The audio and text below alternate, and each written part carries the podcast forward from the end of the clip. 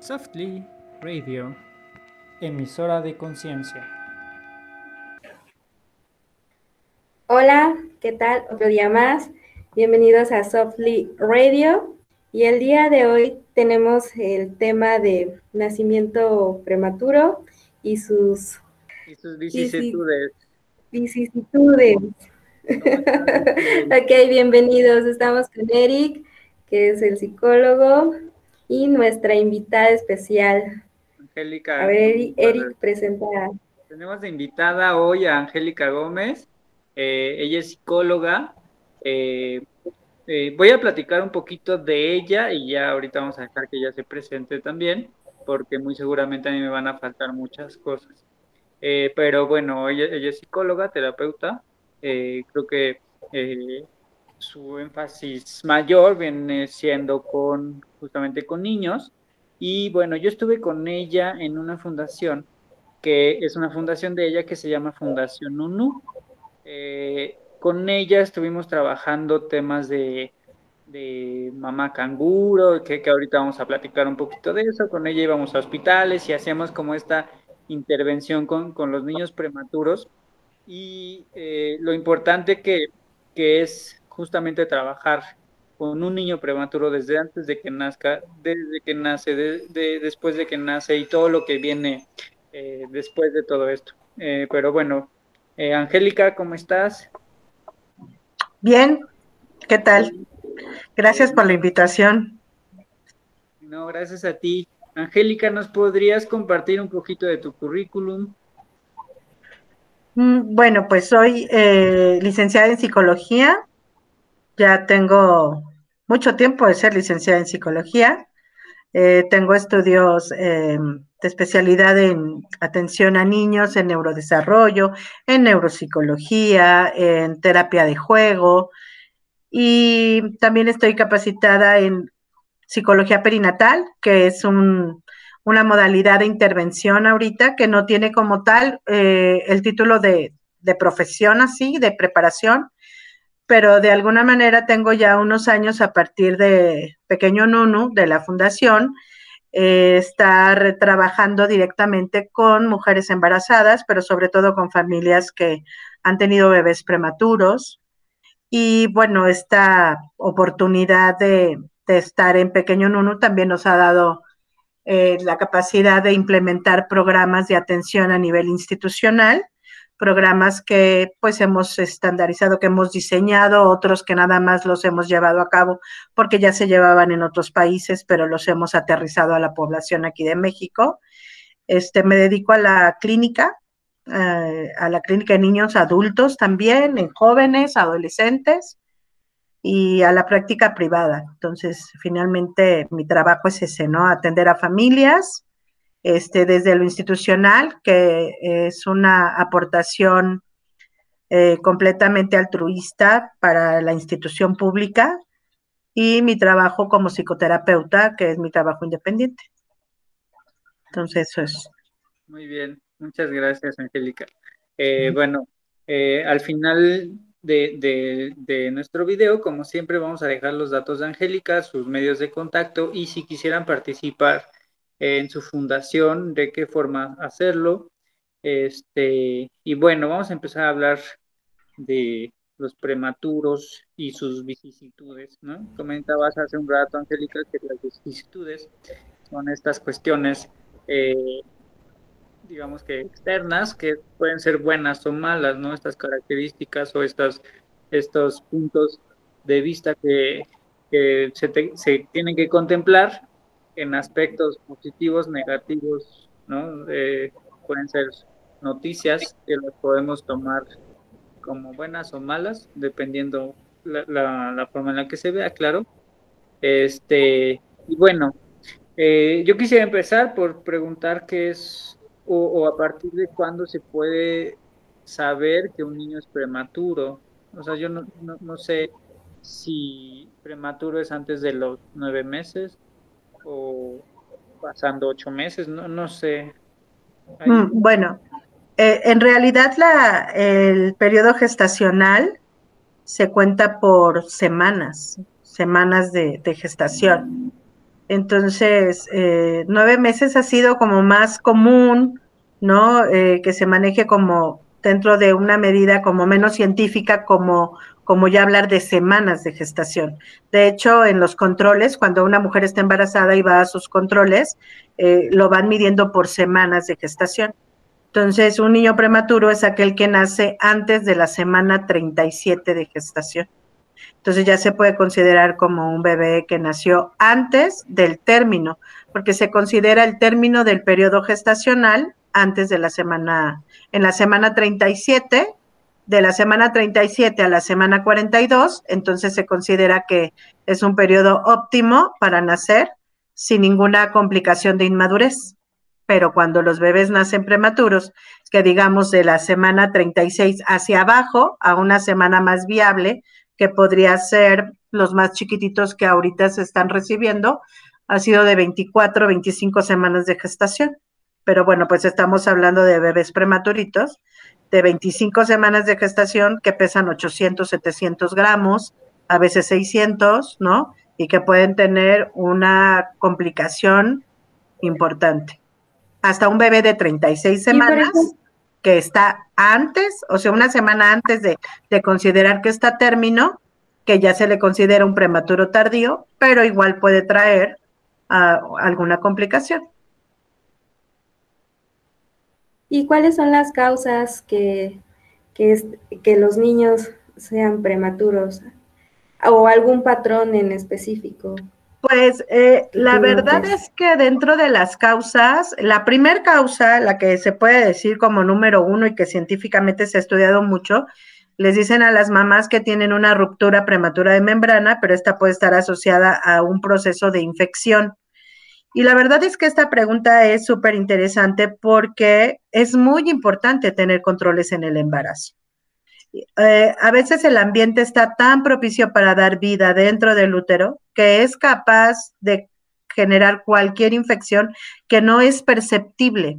Hay tantos cambios en, a nivel corporal durante el embarazo que puede pasar una infección desapercibida, no te puede dar incluso fiebre, pero eso no quiere decir que no esté generando estragos dentro del útero. Y entonces eso provoca que venga una ruptura prematura de membranas y por lo tanto que nazca el bebé prematuro. Otra de las causas es la hipertensión, ¿no? Es lo que se le llama la preeclampsia en el embarazo. Entonces, esa ocurre por ahí del segundo trimestre del embarazo. Hay que estar también con controles este, como lo indica el médico, porque ahí pueden detectar si la presión está teniendo picos este, diferentes y poder como prevenir esto.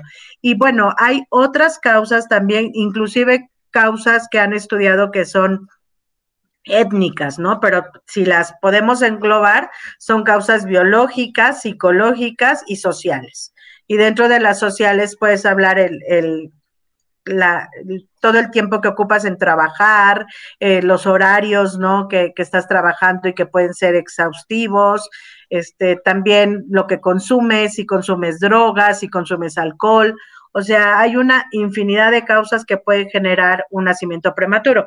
Aquí lo que es muy eh, impactante es que un nacimiento prematuro generalmente es una urgencia obstétrica y entonces una urgencia obstétrica ya te coloca en peligro tanto a la mamá como al bebé. Entonces es lo que hay que, hay que cuidar mucho los controles este, en el embarazo, ir al médico regularmente, como lo indica, tomar vitaminas, llevar una buena dieta para poder evitar. Eh, ahora, no necesariamente se evita, ¿eh? Pero aquel, aquel porcentaje de prematurez que se pueda evitar con estos cuidados, sería muy importante que la mamá en gestación lo tome en cuenta. Ok, o sea que también hay factores biológicos que, por los cuales se puedan dar, es decir, si, si yo soy mujer y mi hermana tuvo hijos prematuros, ¿yo tengo probabilidad de tener hijos prematuros? Pues no, si tu hermana los tuvo, no, pero lo que sí puede pasar es que ella que tuvo hijos prematuros, sus hijos pueden tener hijos prematuros. Eso sí es algo que, pueda repetirse. Eh, factores biológicos también puede ser porque hay alguna malformación uterina, ¿no? Hay mujeres que tienen hijos prematuros porque tienen una malformación uterina y todos sus embarazos son prematuros. Otra de las causas que ha generado también ahorita nacimiento prematuro ha sido la reproducción asistida, que cada vez la manera de, embarazarte es como por procesos no naturales, digamos, o no convencionales, ¿no? Y eso también ha generado que, que, los bebés nazcan prematuros y se ha incrementado el nacimiento prematuro. Este no es un tema de ahorita, pero sí puedes escuchar que, que en vez de que la tasa de nacimiento prematuro vaya hacia abajo, va hacia la alza. Y ahorita con el tema de COVID, pues también ha sido como un factor que se infecta a la mamá y que su bebé nace prematuro. Entonces, sí hay varios factores.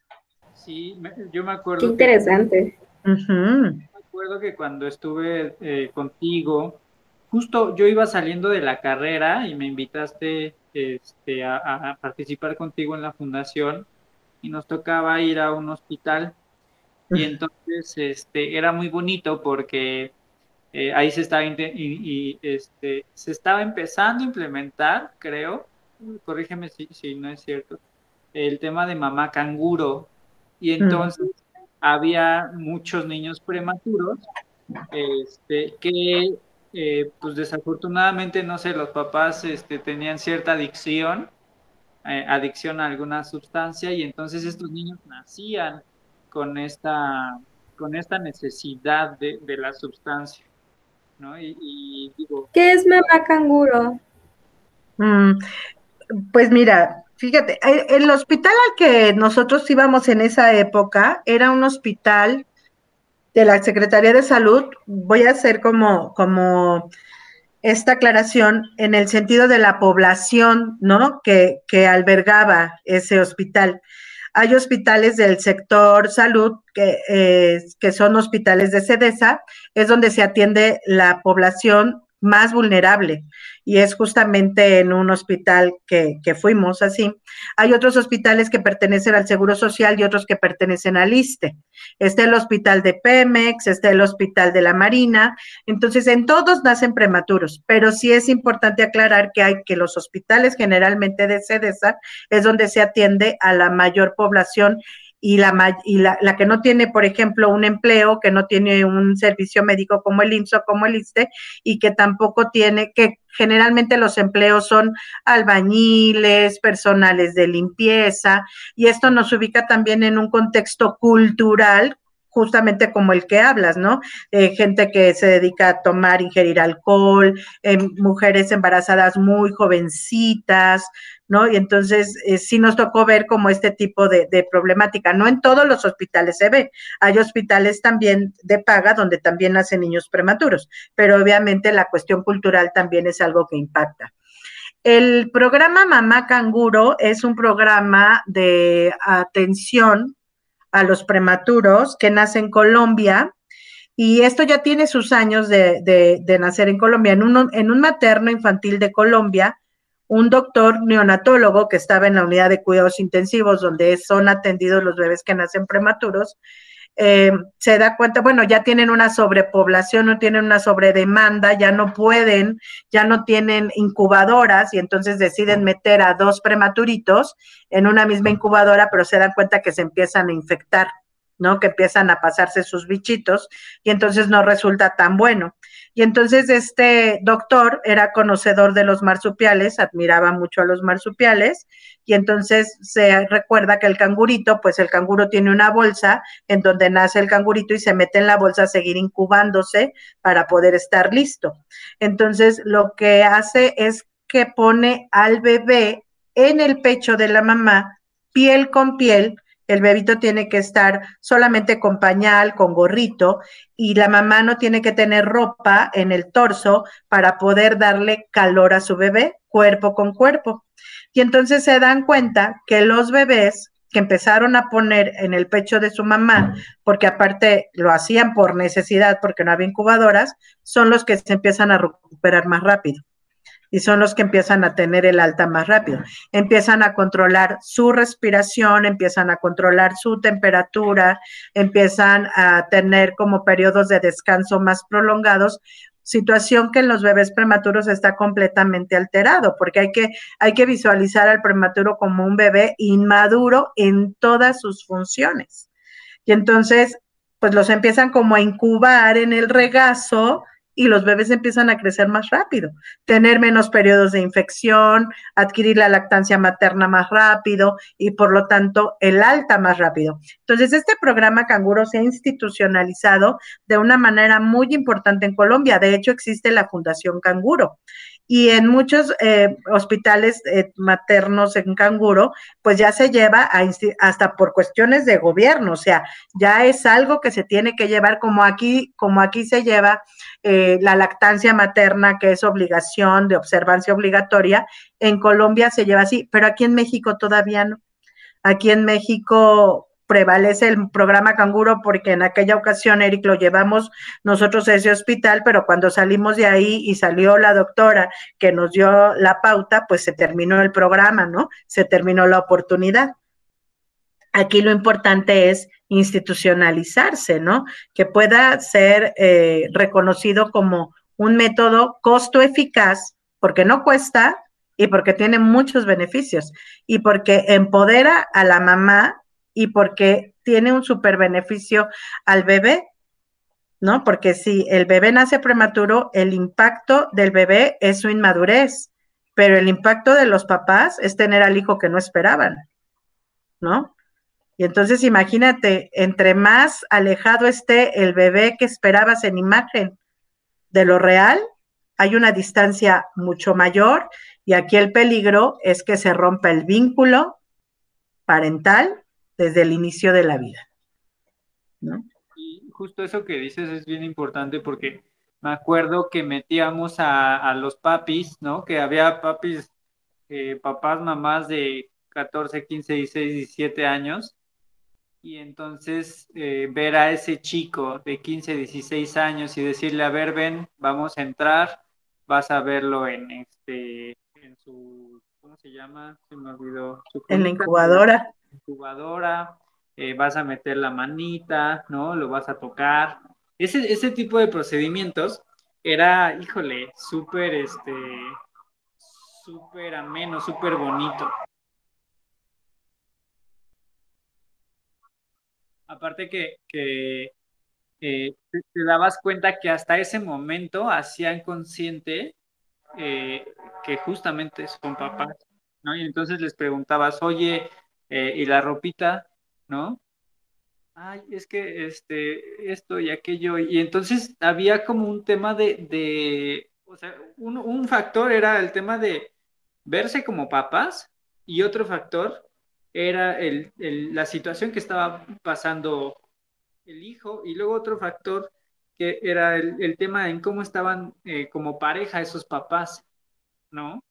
O sea, era súper, súper, este, pues no sé, contrastante. Me tocó a mí varias veces justo hablar con o con la mami o con el papi, este, de, es que, eh, no sé, me podían decir, es que no sé qué hacer y es que mi mamá no sabe, ¿no? O es que eh, mi mamá ya se enteró, pero, pero ahora no me deja regresar a la casa y tengo al niño súper malo. Y entonces era una, una, este, una suma de circunstancias que complicaba las cosas, ¿no? Y, era muy bonito darles el, acompañamiento. Digo, si, bien no, no podíamos resolver muchísimo, pero, pero el hecho de que tuvieran la confianza, esos, esos adolescentes, de acercarse y de contar y de, y de, de, buscarte, ¿no? O sea, porque ya llegó un momento en donde me buscaban, este, o te buscaban, ¿no? Este, y era así como, es que necesito hablar eh, con la psicóloga, con el psicólogo. Y, y, era muy padre, muy, muy, muy padre, este, digo, si, si, si alguien ojalá nos pudiera ver y nos contara cómo le fue con nosotros, ¿no? Y que nos presentara a sus hijos, digo, seguramente a ti te pasa mucho, este, Angélica, ¿no? Que, te enseñan a los niños ya que ya son grandecitos. Este, pero a mí me encantaría, me encantaría saber qué ha sido de, ese tipo de, de, de casos de, de, esas familias nuevas, ¿no? Pero súper, súper chiquitos, 14, 15, 16 años. Este, y bueno, justo quería entrar en materia con esto, en qué pasa a nivel mental, emocional materno con el tema de, de la prematurez, ¿no? O sea, eh, desde lo que yo recuerdo, pues hay miedo, hay angustia, hay un no sé qué va a pasar, un, no, no, tengo, eh, no tener las herramientas o la información suficiente de todo lo que pasa, o si tienes la, la información suficiente, pues un miedo muy grande a que pueda fallecer, a que pueda pasar algo terrible, digo, hay tantas cosas, ¿no? Eh, de, lo que recuerdo también es un día el niño estaba en cuidados intensivos, al otro día podía pasar a cuidados intermedios y podía estar bien una semana y de repente, chin, se puso gravísimo. Uno que va llegando, llevando el seguimiento con esos pacientes era así como, me acuerdo que yo regresaba a casa súper angustiado porque, chin, ya íbamos bien, ya iba, o sea, ya iba, ya iba una semana estable, ¿no?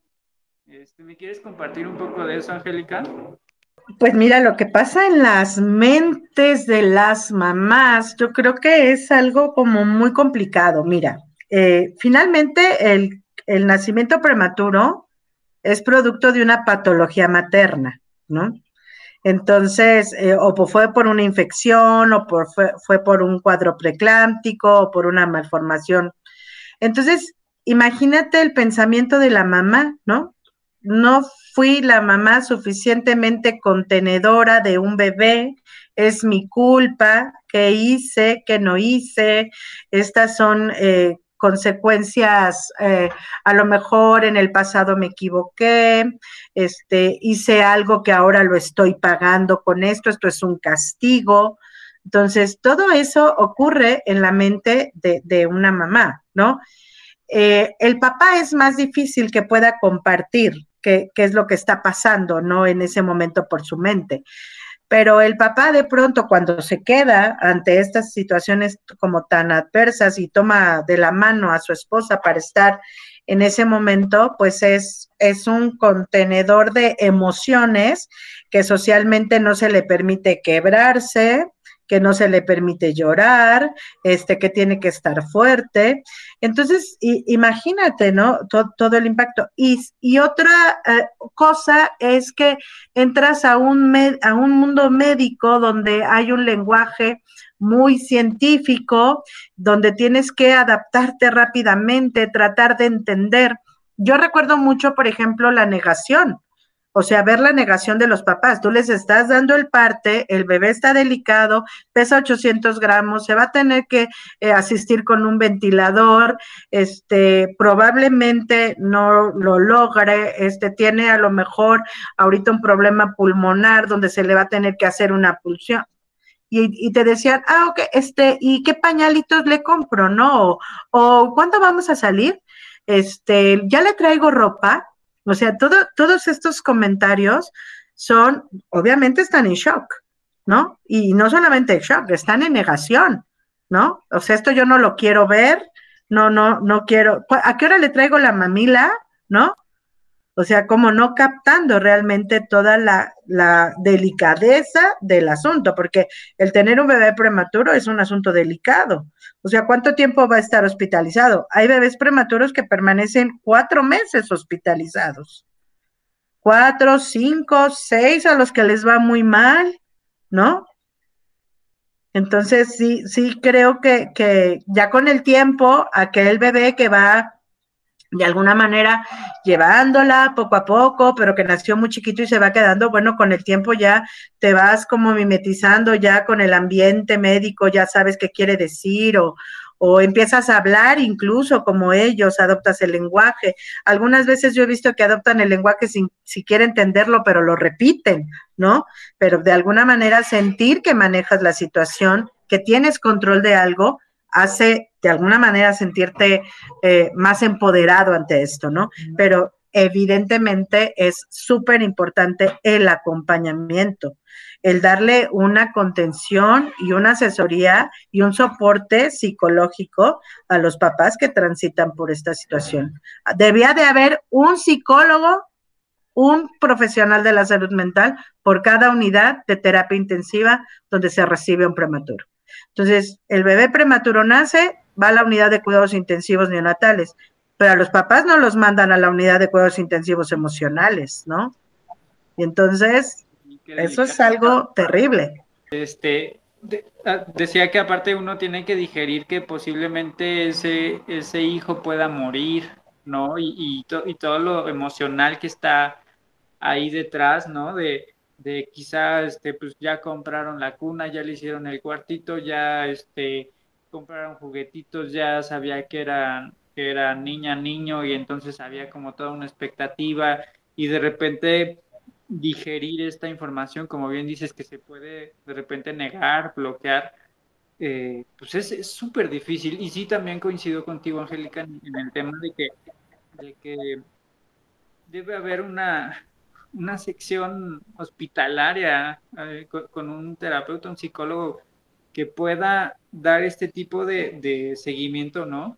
Eh, yo recuerdo que, pues sí, o sea, no sé, un papá preocupado que decía, Ay, bueno, ¿y qué puedo hacer?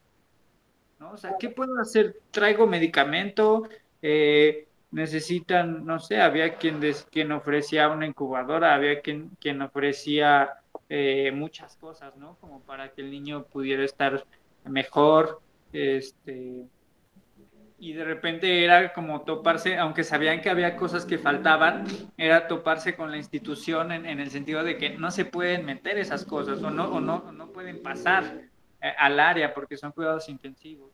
Este, y bueno, una, una, serie de cosas que, que imposibilitan también a, a, los papás varones, que, que, yo lo vi en varones, que querían ayudar, hacer, eh, participar, este, buscar la, la forma y que muchas veces no, no se podía, ¿no? ¿Querías decir algo, Itzel?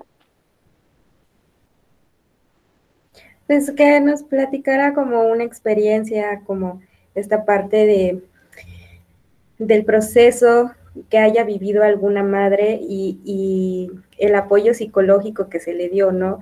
Eh, no sé, que se haya visto como el antes y el después. Mm, pues eh,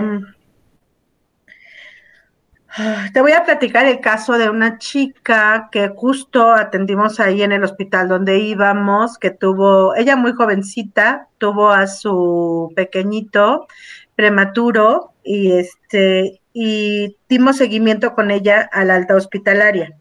No solamente fue durante la, el internamiento, sino al alta.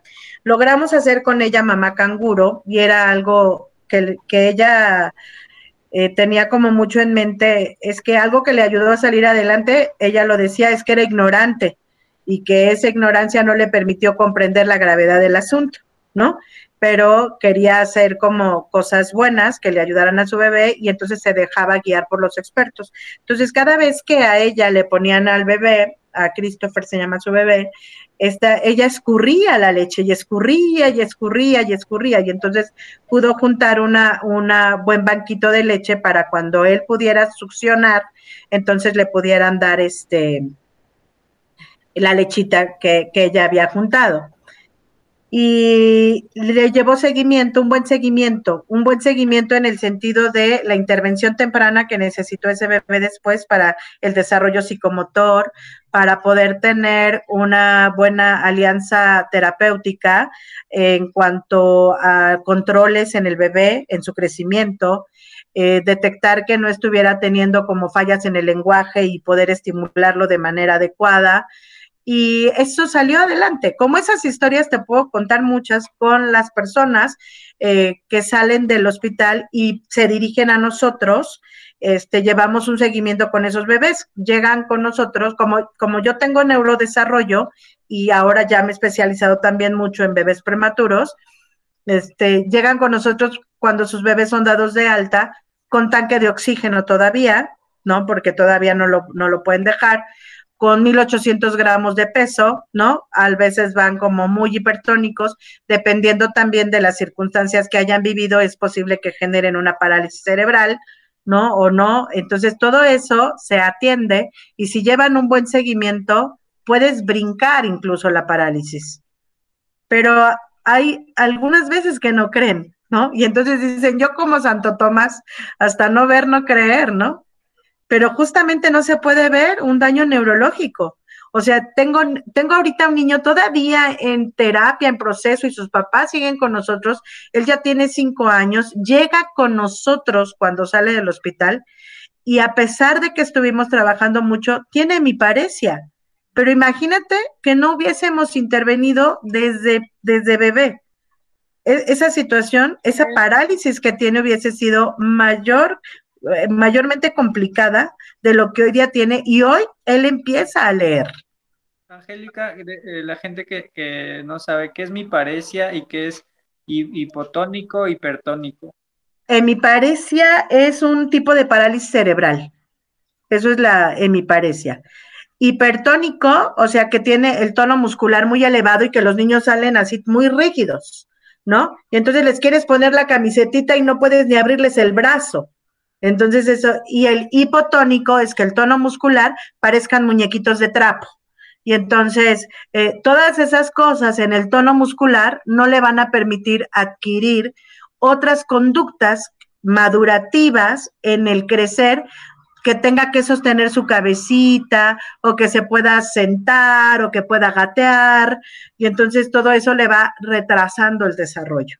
Y en los niños prematuros es muy común un retraso en el desarrollo psicomotor, porque simplemente es pensar, si yo tuve un bebé que nació de 27 semanas de gestación, es un feto que está fuera de mi panza y que le faltó desarrollarse adentro y que está completamente inmaduro en todas sus funciones y que todo lo que se debió de haber desarrollado adentro de mi panza hasta la semana 38 se va a tener que desarrollar afuera sin esa protección uterina, sin ese líquido amniótico en donde flotaba, donde lo protegía de infecciones, donde lo protegía y no dejaba que se estuviera en contacto con la gravedad para que el tono muscular se desarrolle adecuadamente.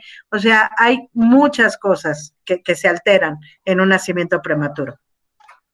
Sí, esto, esto que, dices es, eh, también recuerdo que justamente en la estimulación temprana que, llevabas a cabo había toda esta secuencia de cosas que la gente debe saber, ¿no? Es decir, a tal semana de, nacimiento el niño debe tener todavía los bracitos extendidos o ya tiene que empezar a doblarlos eh, o, ya, ya tiene que, hacer cierta gesticulación, ya tiene que, existir cierto movimiento voluntario involuntario, eh, este tipo de cosas y que, y que, como bien dices, lo difícil de esto es saber si, si el daño neuro, neurológico, psicomotor, pues, eso lo vas a saber hasta después de dos, tres, cuatro años, ¿no? O sea,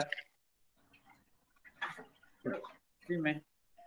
No, fíjate que no. Eh, te puede dar una gran idea la historia clínica. Si a ti te, la historia clínica cuando lo dan de alta te dicen que se quedó sin oxígeno, que tuvo hipoxia, que tuvo sangrado intraventricular, todos esos términos médicos, pero que sí te dicen que entonces dices, ah, caray, esto no estuvo tan bien. Hay algo muy importante que les hacen una medición a los bebés cuando nacen, que se le llama el test de Apgar. Toda mamá que ha tenido un hijo sabe que a su hijo le hicieron un test que le dieron dos calificaciones, 7, 8, 8, 9, 9, 9 o 10, no. Esa calificación, cuando es bajita, el niño lo tuvieron que reanimar ese niño casi, casi nació sin respirar. Pero cuando es una calificación todavía que llega a 7, 8, entonces dice, bueno, no estuvo tan mal, ¿no? Lo ideal es que tenga 9, 10, ¿no? Mide algunas cosas que los bebés hacen cuando nacen, como el llanto, si el llanto es fuerte, la frecuencia cardíaca, la frecuencia respiratoria, el tono muscular, cómo es que si nació casi desmayado o nació bien como para y el color de la piel. Eso es lo que le miden. Si a él la mamá le dijeron, tuvo un test o una calificación de 5, 4, con que sepan eso, es súper importante que lo lleven a intervención temprana desde que sale del hospital. Entonces, con que sepan eso. Ok. Eh, sabiendo esto, ¿qué, recomendación le darías a alguna eh, persona, alguna mujer que esté embarazada y que de alguna forma tenga, tenga o no tenga probabilidad de, de prematurez, ¿qué, le podrías recomendar? Mira, los controles eh, durante el desarrollo prenatal son muy, muy importantes. Eh, yo recuerdo que las chicas que, la población que de pronto veíamos, dijo, bueno, ¿cuántos controles prenatales tuvo? Uno. No, pues ni siquiera iba al médico, ¿no? Entonces ahí, cuando tú tienes controles prenatales, puedes ir monitoreando cómo está yendo ese desarrollo, ¿no? Cómo está ese bebé, que te conectes con tu cuerpo también, qué sensaciones estoy teniendo, ¿no? No dejar de lado también todo ese instinto maternal cuando tú estás conectada en este, en este periodo de embarazo. Ahora, esto también puede ser un poco complejo dependiendo también de la situación de, de ese embarazo, ¿no? O sea, ¿cómo se está dando este embarazo? ¿Por qué se está dando este embarazo? ¿Se me chispoteó? ¿Sí lo quería? O sea, es una serie de cosas. Pero es, es pensar, bueno, ya estoy embarazada, tengo que ir al médico, tengo que cuidarme. Y hay en, durante los controles, a veces se les dice a las mamás, hay probabilidad de que tu bebé nazca prematuro. Y entonces, si hay esa probabilidad, que busquen un hospital que tenga la capacidad de atender a ese bebé, porque hay que recordar que en nuestro sistema de salud hay hospitales de primero, segundo y tercer nivel, y no todos los hospitales cuentan con un equipo necesario para atender un nacimiento prematuro. Entonces, primero decir, bueno, voy a escoger el hospital. Tener un bebé prematuro es muy caro, a menos de que tengas realmente un buen seguro médico o mucho dinero, pensar en un hospital particular. Pero si no lo tienes, es pensar en una institución que tenga todo lo necesario. Hay instituciones de la Secretaría de Salud muy buenos para atender nacimientos prematuros. Ahí está el IMPER, el Instituto Nacional de Perinatología, todas las mamás que hemos tenido un hijo prematuro quisiéramos haber tenido nuestro hijo prematuro ahí mismo, ¿no? Pero no, no se puede siempre. Entonces es buscar, tener mis controles. Si ya me dicen que hay probabilidad, ya visualizar dónde lo voy a tener.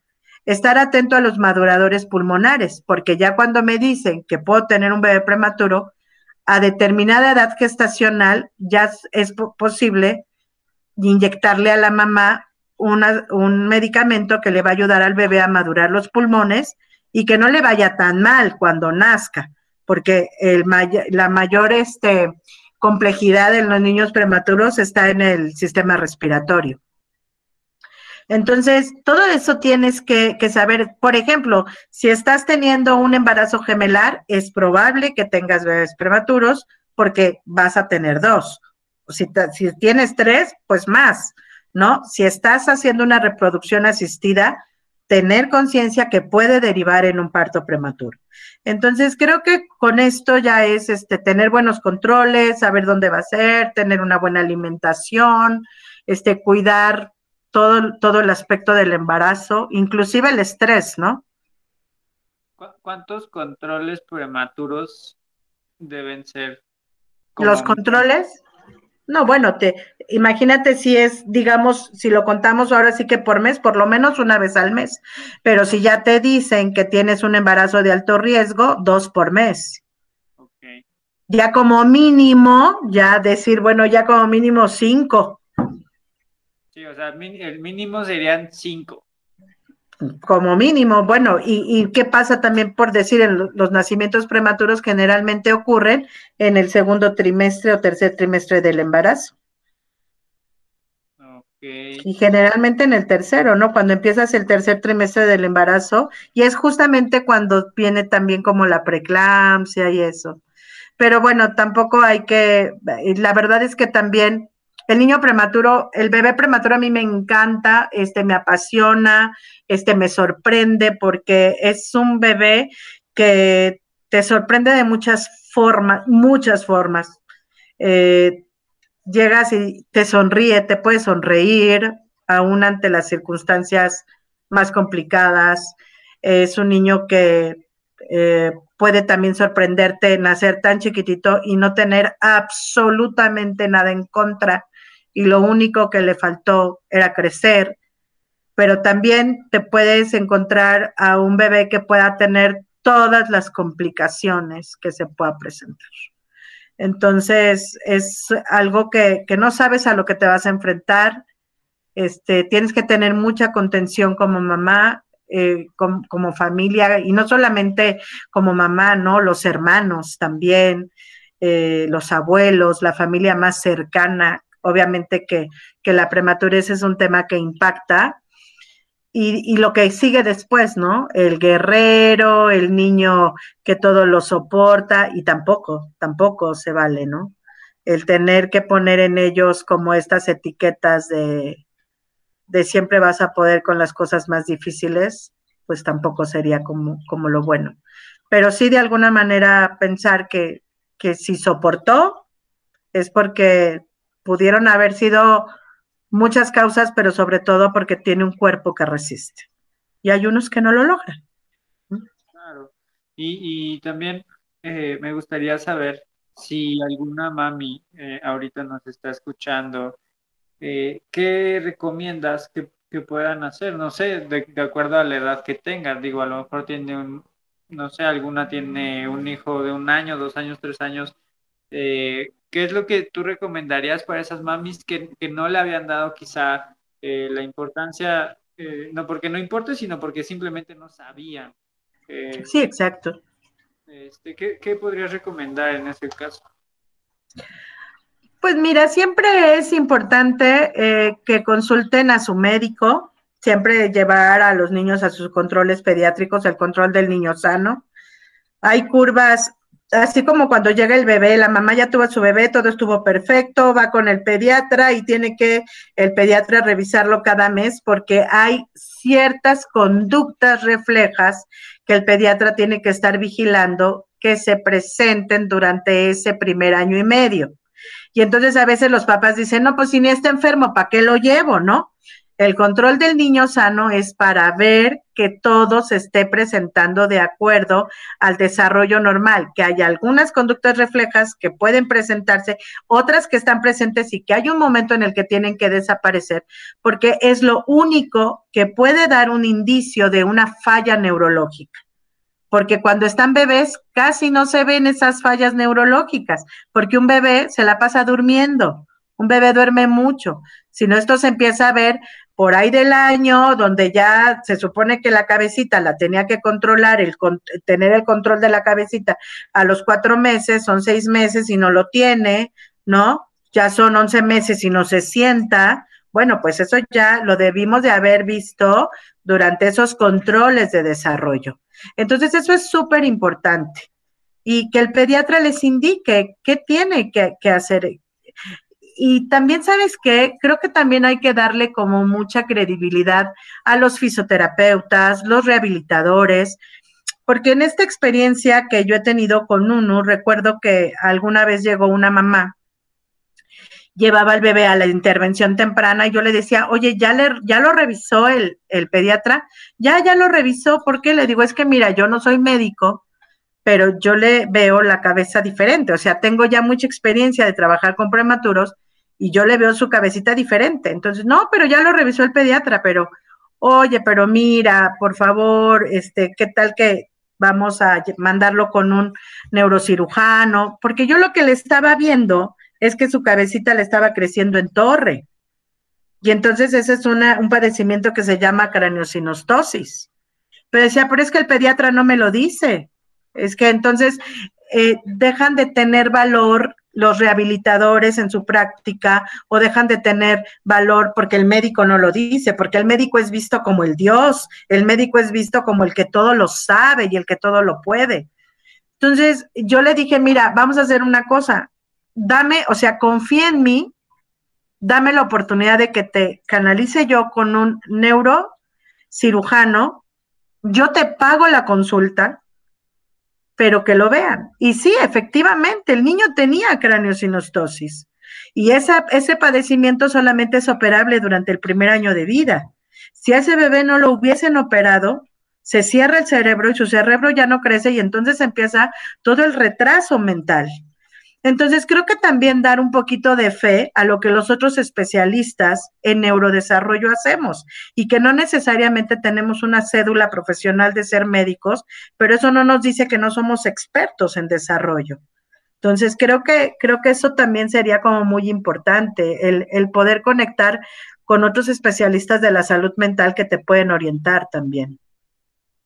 Claro, y aparte, qué, qué importante que justamente lo que, lo que habló fue tu experiencia, ¿no? Y el ojo clínico que, que logras tener a partir de ver tantos prematuros, ¿no? eh, yo me acuerdo que, que, también había temas donde veíamos como eh, eh, neonatos, bueno, bebés prematuros así, azulitos, verdecitos, moraditos, este, ¿no? Y entonces ya nada más de ver el color, este, ya era la angustia que, que generábamos, ¿no? De, de, ver estos este, bebecitos. Y, y, también era muy evidente cómo mejoraban cuando llegaba papá, mamá, hablarles a ellos, a acariciarlos, que a hacer esto, que hacer aquello. Y era, era muy padre, era muy bonito. Eh, ojalá, si, si, alguien nos escucha de, de, de parte de estas que, que, puedan influir en esta área, sería muy bueno que se siguiera haciendo mamá canguro. Creo que ah, también me tocó ver a un papá que hacía lo mismo. Y sabes qué, qué curioso que mi hermano, eh, mi hermano este, está en Alemania y él justamente con sus, con sus hijos, tiene tres hijos, este, con los tres eh, lo hacen cargar este, a su bebé, le quitan la playera y entonces él este, eh, los carga así. Y justamente es parte del protocolo que tiene que seguir el hospital. Que, que, no entiendo por qué aquí en México no, ¿no? O sea, parecía que es como mercancía que nada sale, sale, sale, sale, sale, o sea. Eh...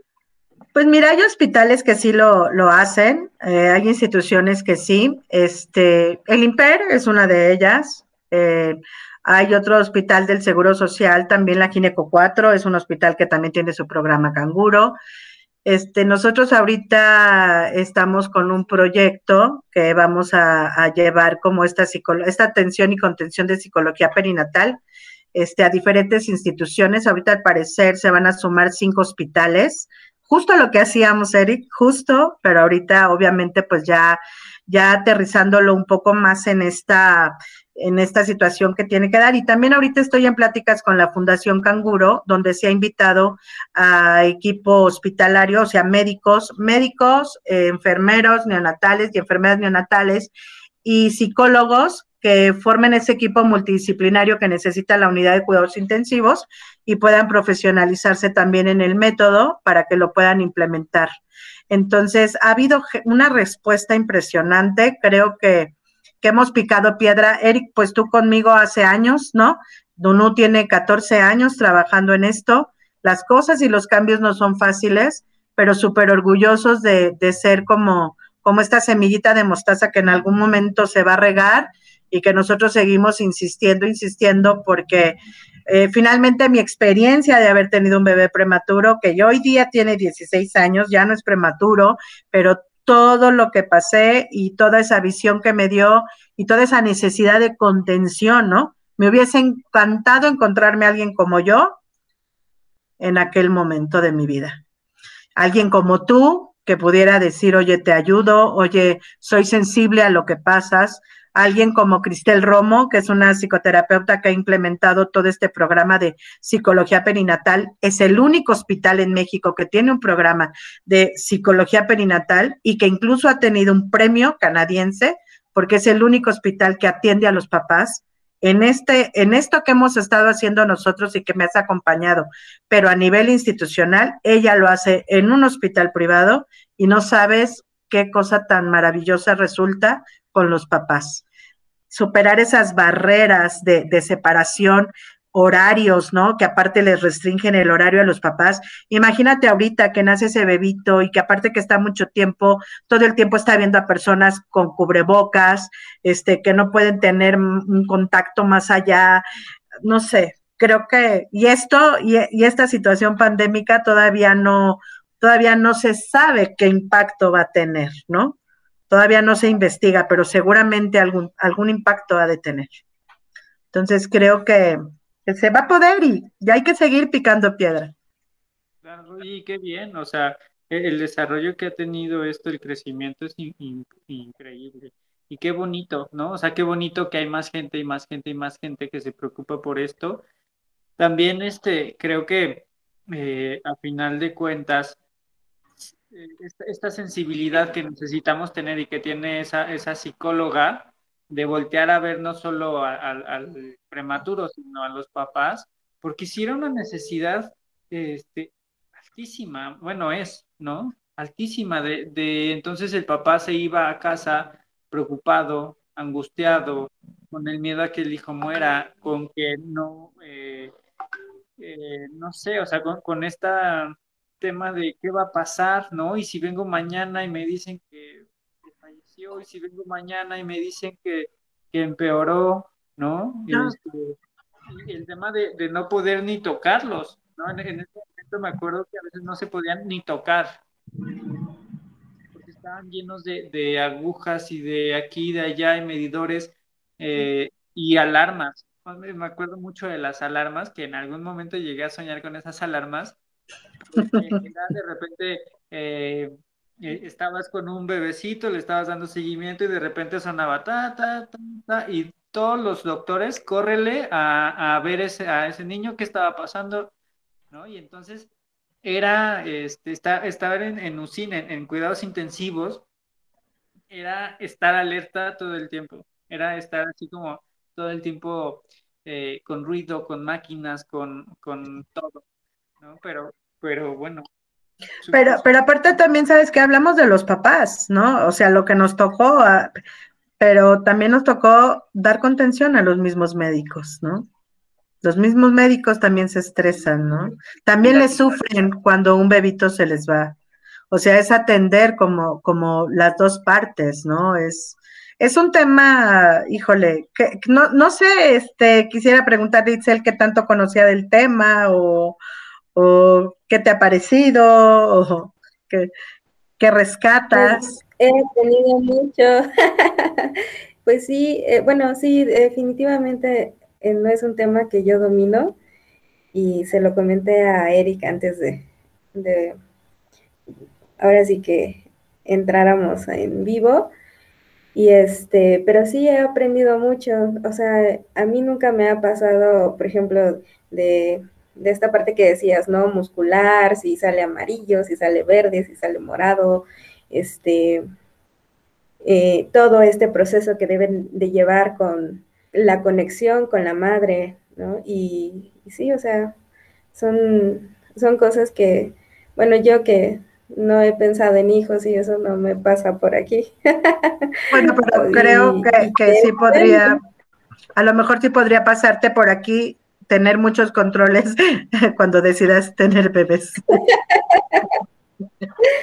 Sí, es que sí, no, no me había puesto a pensar en eso. Eh, sé que mi, mi, pareja fue prematura y este y alguna vez oí, desmiéntenme por favor, que los prematuros son muy inteligentes. Hmm. Pues mira, yo creo eh, que no es que los prematuros sean como más inteligentes que otros, pero lo que sí es que se expusieron a los estímulos mucho antes que otros bebés que no son prematuros y tuvieron que adaptarse a circunstancias adversas cuando su cuerpo no estaba preparado, ¿no?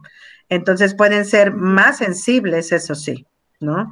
Pueden presentar como alteraciones en la integración sensorial, o sea, todos estos sentidos, que me tuve que adaptar al ruido cuando mis oídos no estaban preparados, o que tuve que adaptarme a la luz cuando mis ojitos no estaban preparados, ¿no? Entonces creo que pueden tener más sensibilidad y más capacidad de adaptarse, ¿no? Pero no es que sean mayor o menor inteligencia, no creo que vaya por ahí, pero una capacidad de adaptación, pues desde chiquitos lo experimentaron. Mm, ya ves, todo es interesante. Sí. Aparte, sabes que, que cuando yo estuve en la fundación, sí hay, hay, hay mucha sensibilidad que te nace. O sea, te nace un olfato, un, un este, no sé cómo decirlo. Yo lo veía, por ejemplo, cuando yo llegué, yo veía que las enfermeras eran súper lindas con los bebés. Y, ay, mi niño, ¿cómo estás? Y entonces eh, lo acariciaban, le tapaban, le hacían, le movían, le daban todo, ¿no?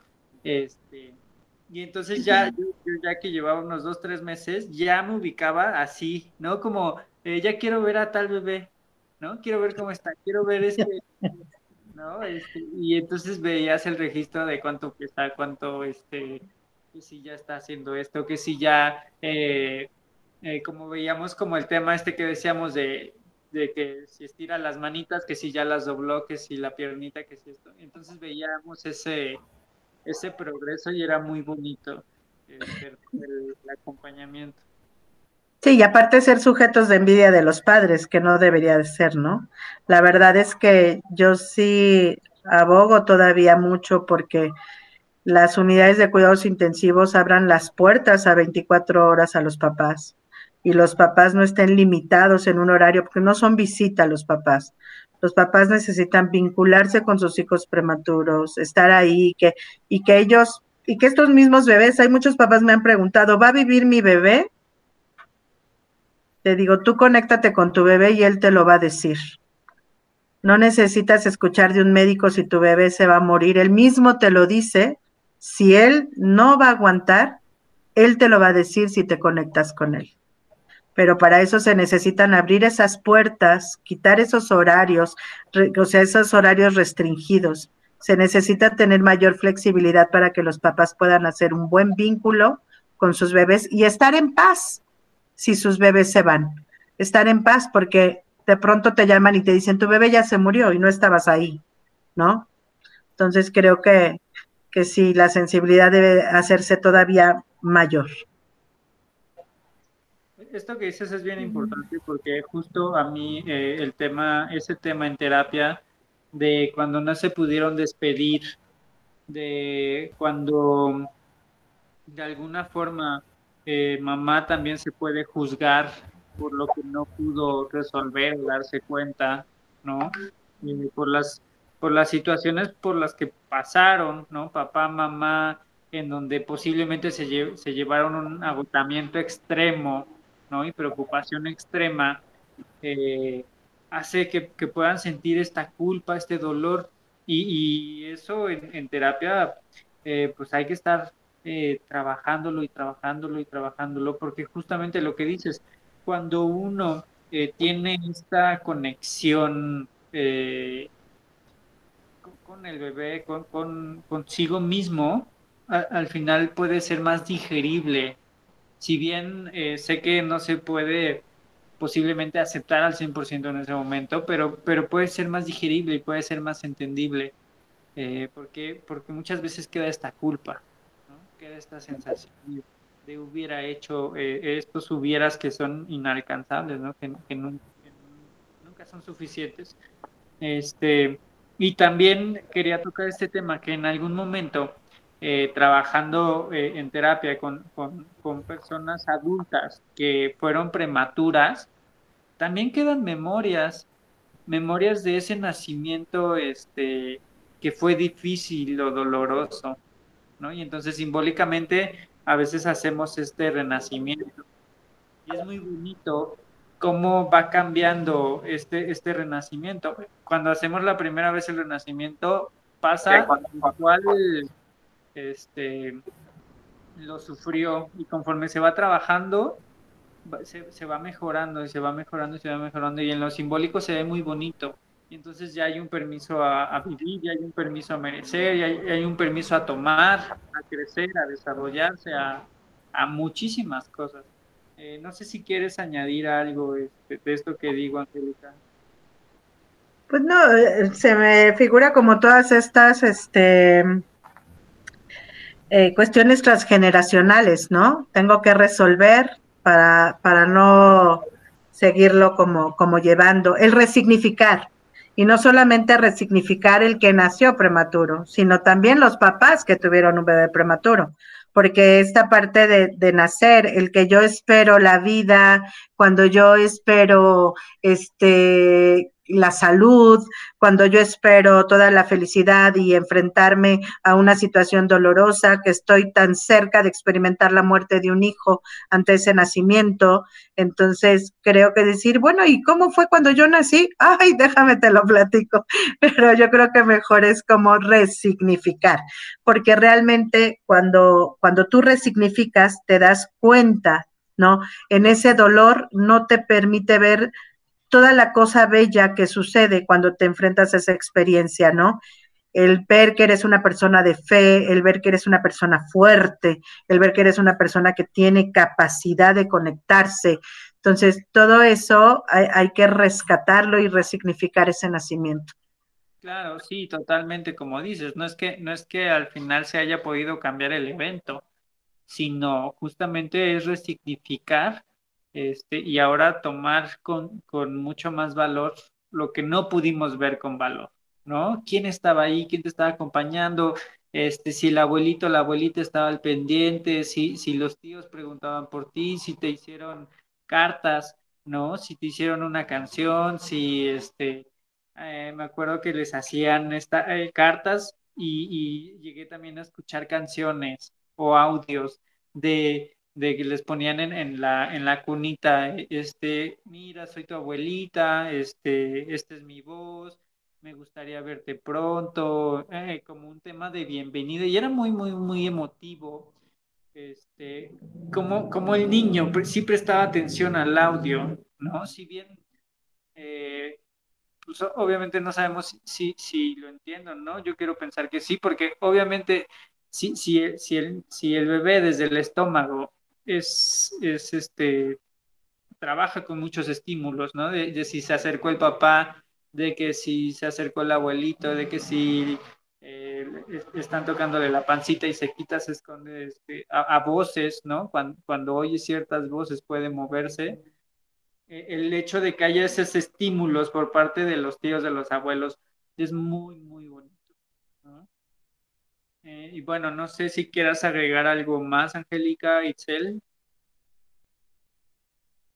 Pues no, mira, yo creo que este tema da para mucho. Podríamos hablar qué pasa, por ejemplo, con los abuelos. Podría yo compartirle este programa que implementamos en la USIN, que es Hermanos en USIN, y cómo preparamos a los hermanitos eh, para que a partir de los cuatro años puedan entrar a una unidad de cuidados intensivos conocer a sus hermanos, porque también, pues ese hermano que del que escuchan hablar, pues se convierte en un fantasma, ¿no?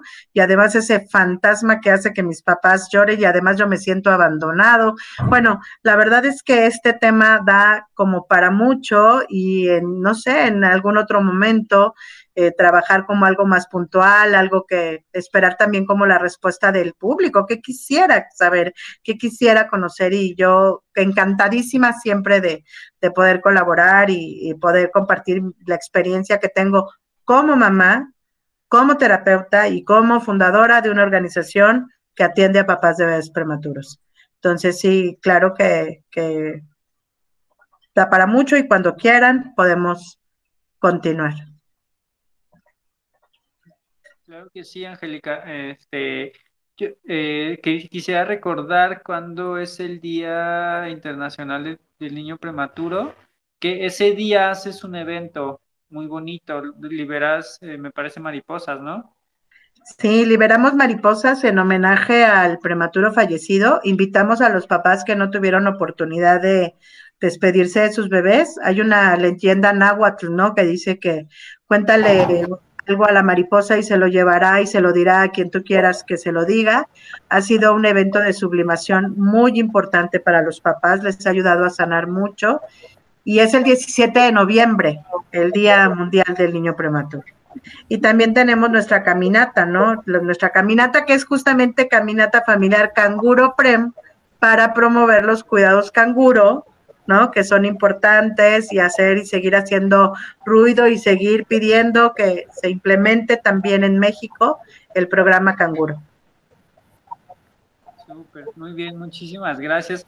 Eh, la gente que esté interesada eh, en esto, en esto que nos comenta Angélica, el 17 de noviembre, en, liberar maripositas eh, en memoria de, de estos niños, Eh, si quieren colaborar con la fundación, por supuesto que creo que, que, se puede, siempre hay un lugar para, para alguien más en la fundación. A mí me han abierto las puertas. Yo espero este, poder participar contigo, Angélica. Tú me dices de qué forma. Si, si, a mí me encantaría regresar a hospitales y, trabajar con, seguir trabajando con niños. Sé que, sé que no tengo tanto tiempo, pero si, se, si puede ser adaptable, por supuesto que yo estoy eh, dispuesto. Este, y bueno, muchísimas gracias, Angélica. No sé si quieres comentar algo, Itzel. Pues están en un proceso de informarse, porque al final del día, como decía, eh, contándonos la experiencia ¿no? de esta chica que pues era ignorante. Creo que muchos en este país estamos igual y hay que acercarnos, informarnos. Pues muchísimas gracias, Angélica. Eh, este, si tú no nos cierras las puertas, con mucho gusto este, te invitamos a otro programa y, seguimos haciendo capítulos, capítulos y capítulos de esto, hablar de la familia, como dices bien, como dices, ¿no? ¿Dónde queda el hermano? Este, y bueno, tantos temas que hay que, tomar. Este, muchísimas gracias, Angélica. Este, ha sido un honor. Este, no, y para mí también, muchas gracias. ¿Mm? Muy bien. Muchas gracias, al público, este, a la gente que nos está viendo ahorita por eh, Facebook Live.